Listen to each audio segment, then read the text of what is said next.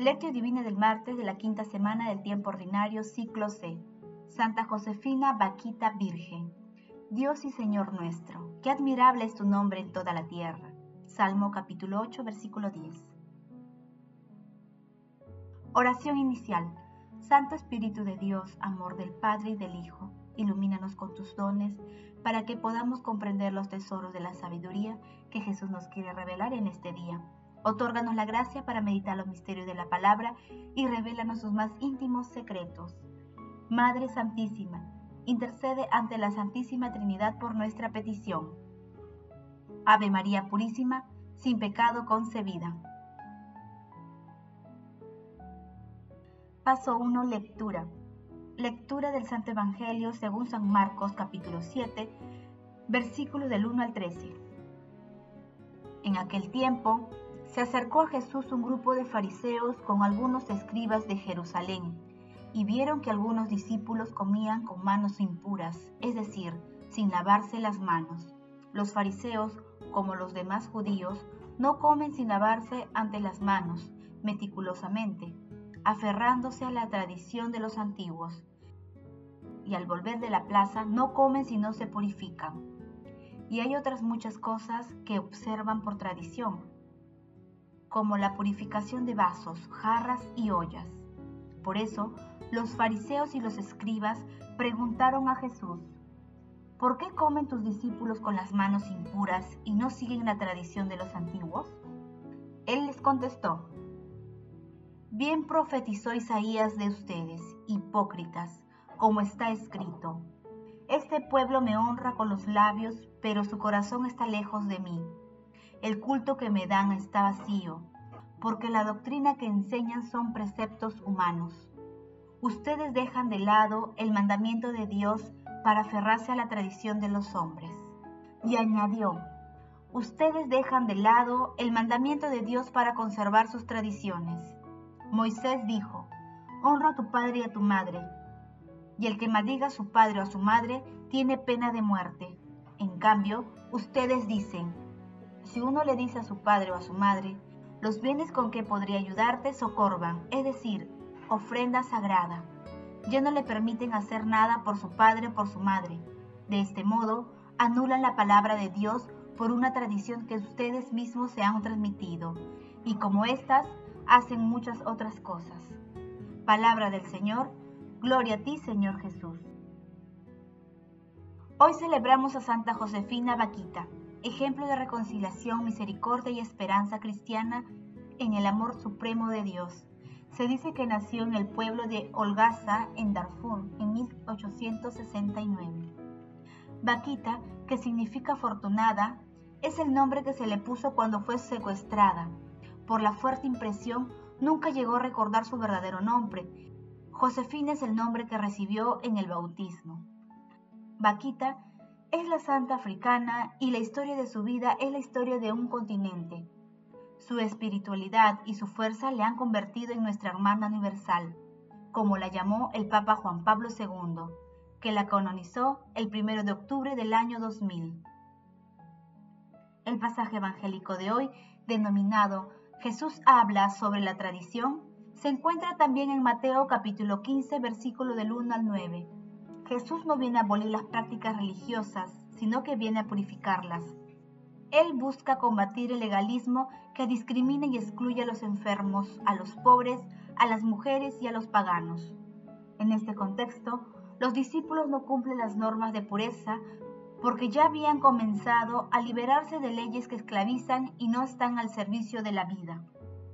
Jesús responde con sabiduría a las críticas de los fariseos y escribas recorriendo las escrituras, con el fin de desenmascarar el accionar religioso que anteponía los intereses del pueblo a las necesidades de las personas.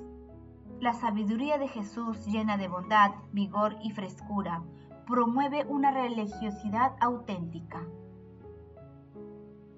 Paso 2. Meditación. Queridos hermanos, ¿cuál es el mensaje que Jesús nos transmite a través de su palabra?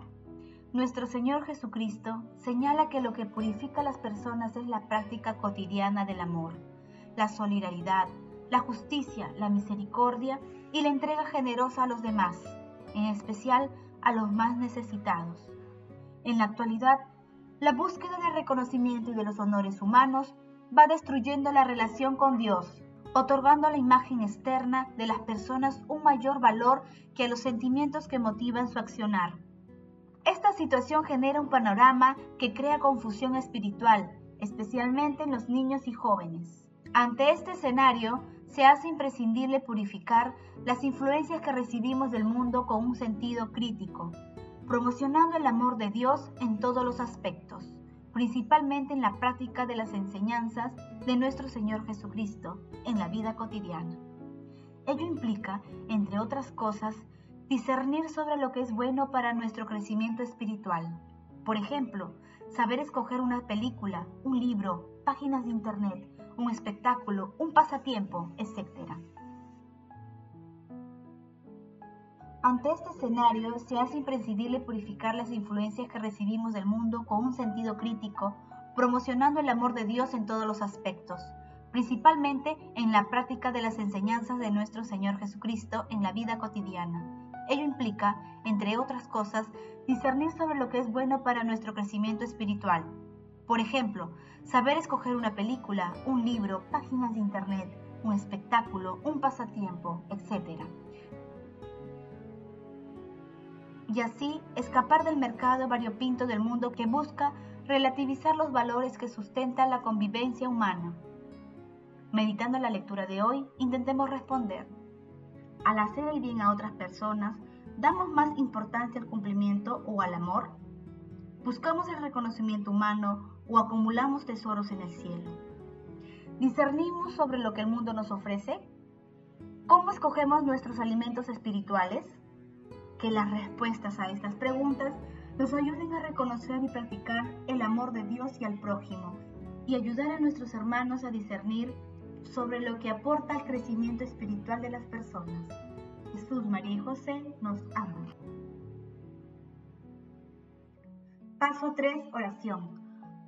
Oh Dios, que condujiste a Santa Josefina Vaquita de la humillante esclavitud a la dignidad de hija tuya y esposa de Cristo, concédenos por su ejemplo seguir con amor constante al Señor Jesús crucificado y movidos por la misericordia, a perseverar en la caridad. Espíritu Santo, instruyenos e ilumínanos para que no nos aferremos a esquemas mundanos y podamos vivir siempre en la voluntad de Dios Padre y ser portadores del amor, de la paz y de la misericordia de nuestro Señor Jesucristo.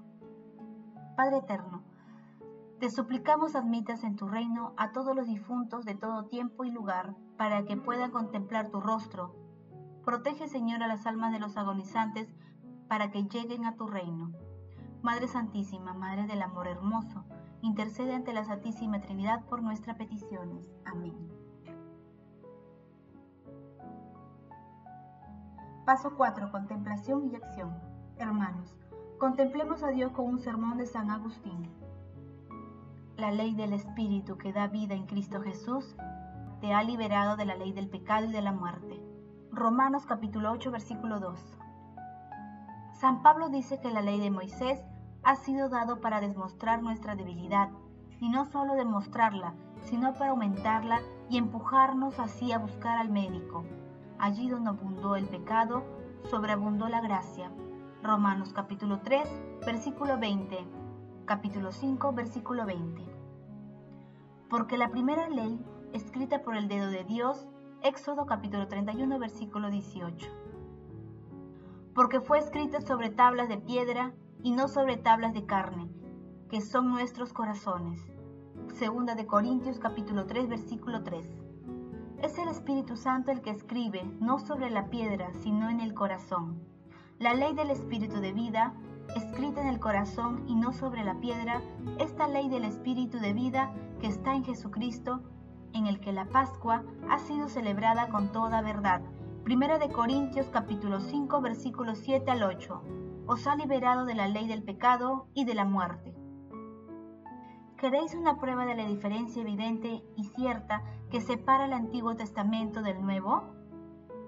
Escuchad lo que el Señor dijo por boca del profeta. Grabaré mis leyes en vuestras entrañas y las escribiré en vuestros corazones Si la ley de Dios está escrita en tu corazón, no produce miedo, como en el Sinaí, sino que inunda tu alma de una dulzura secreta. Queridos hermanos, pidamos diariamente al Señor que nos ayude a purificar nuestro espíritu, tomando como fundamentos a la bondad, el amor y la sabiduría del corazón. Glorifiquemos a la Santísima Trinidad con nuestras vidas. Oración final. Gracias Señor Jesús porque tu palabra nos conduce por caminos de paz, amor y santidad.